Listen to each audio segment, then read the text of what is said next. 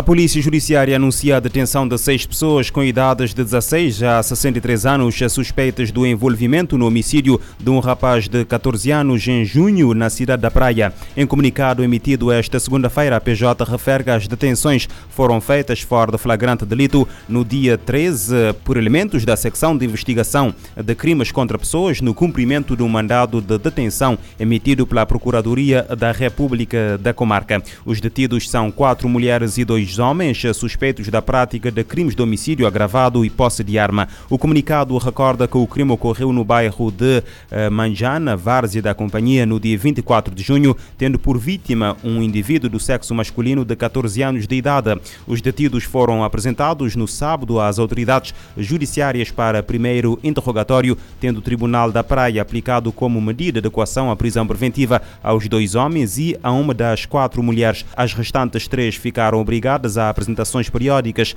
às autoridades e interdição de saída do país. Ainda na capital, o tribunal decretou prisão preventiva ao indivíduo do sexo masculino de 26 anos, com residência na Ilha do Sal, por suspeita da prática em coautoria de um crime de tentativa de homicídio contra o ex-presidente da Câmara Municipal da Praia, Oscar Santos. O Ministério Público já tinha ordenado em maio passado a detenção de oito pessoas suspeitas da tentativa de homicídio do então uh, Edil Praiense. A tentativa de homicídio ocorreu a 29 de julho de 2019, quando Oscar Santos foi atingido com um tiro quando se dirigia para um ginásio que frequentava eh, no Palmarejo Baixo. À sua espera estavam dois homens encapuzados que depois do disparo eh, se puseram em fuga. Oscar Santos foi transportado para o Hospital Agostinho Neto, onde foi operado para remover a bala que o atingiu no braço eh, direito. Em Santa Cruz, na Ilha de Santiago, o Tribunal de Comarca aplicou a prisão preventiva a um indivíduo do sexo masculino de 24 anos de idade por um crime de homicídio agravado contra ocorrido no dia 20 de julho de 2016. Em comunicado, a PJ refere que o suspeito foi eh, detido fora de flagrante de delito eh, em cumprimento de um mandado emitido pela Procuradoria da República da Comarca de Santa Cruz. A Polícia Judiciária anuncia a detenção de um indivíduo uh, de 16 anos de idade pela prática de um crime de agressão sexual com penetração ocorrido no, no, dia 30 de agosto no bairro de Fundo Cobon, na Praia. A vítima é uma criança de 5 anos de idade. O suspeito foi detido fora de flagrante delito no dia 4 de outubro em cumprimento de um mandado emitido pela Procuradoria-Geral da uh, República. Uh, apresenta às autoridades judiciárias competentes o indivíduo ficou a aguardar o desenrolar do processo em liberdade, mas deve apresentar-se periodicamente às autoridades e está proibido de sair do país. A chefe da ONU no Haiti reforça o pedido de apoio internacional. Ellen Lalima destaca o agravamento da situação humanitária após o bloqueio de combustível pelos gangues criminosos. O aumento de casos de cólera e escalada de violência preocupam a representante das Nações Unidas.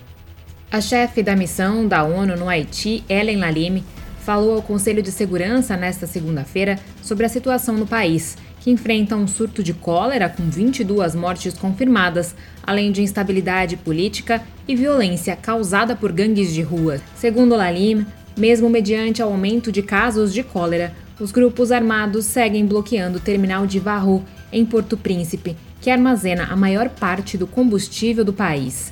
A chefe da ONU no Haiti explica que as consequências do bloqueio para a infraestrutura básica foram graves, interrompendo as operações nos hospitais, fornecimento de água e impactando a resposta de saúde. Ela afirma que, sem combustível, o lixo não é removido dos bairros e as chuvas torrenciais promovem inundações, criando condições insalubres propícias à propagação de doenças. Humanitarian emergency is now at our doorstep. The government confirmed the first case of cholera in Haiti in over three years. Sem a circulação de combustível, a resposta da Polícia Nacional será ainda mais dificultada, bem como o acesso à ajuda humanitária. De acordo com os dados apresentados por Lalim, cerca de mil sequestros foram relatados apenas este ano e a insegurança geral continua impedindo milhões de crianças de frequentar as aulas, isolando bairros inteiros e deixando famílias sem recursos dentro de casa. Canadá e Estados Unidos devem apoiar a Polícia Nacional enviando equipamentos táticos até este final de semana. A expectativa é que os materiais ajudem a segurança haitiana a recuperar o controle da situação. Da ONU News em Nova York, Mayra Lopes. O Haiti enfrenta um surto de cólera com 22 mortes confirmadas, além da instabilidade política e violência causada por gangues de rua. A Organização Internacional do Trabalho sugere o aumento do salário mínimo e proteção social para enfrentar o custo de vida elevado. A proposta é do diretor-geral da agência à reunião anual do Banco Mundial e do Fundo Monetário Internacional. Para uma resposta à crise que reduza as desigualdades e promova a sustentabilidade, a Organização Internacional do Trabalho pede proteção social universal, aumentos salariais adequados, maior apoio às economias vulneráveis e respeito aos direitos trabalhistas. As declarações foram dadas pelo diretor-geral da agência Gilbert Hangbo durante as reuniões anuais do Banco Mundial e do Fundo Monetário Internacional nesta segunda-feira.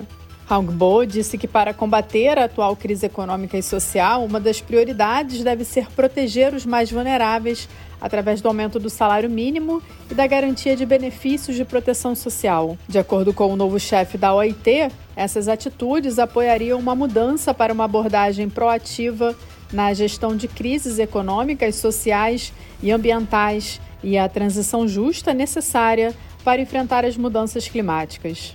Na declaração, o diretor-geral destaca que aumentar o emprego produtivo é essencial para reduzir a desigualdade, além de uma maior formalização para melhorar a produtividade e a sustentabilidade dos negócios, promover o trabalho decente e dar ao governo mais recursos financeiros para enfrentar a pobreza e a desigualdade. Para o diretor-geral da OIT, também são necessárias políticas de longo prazo para combater as grandes disparidades de gênero persistentes, inclusive em salários, pensões e qualidade do trabalho. Ele também destacou a necessidade de maior apoio às economias vulneráveis propensas a enfrentar dívidas altas e crescentes. Da ONU News em Nova York, Ana Paula Loureiro. O diretor-geral da UIT pede maiores esforços coletivos para enfrentar as atuais crises interrelacionadas e que se reforçam mutuamente.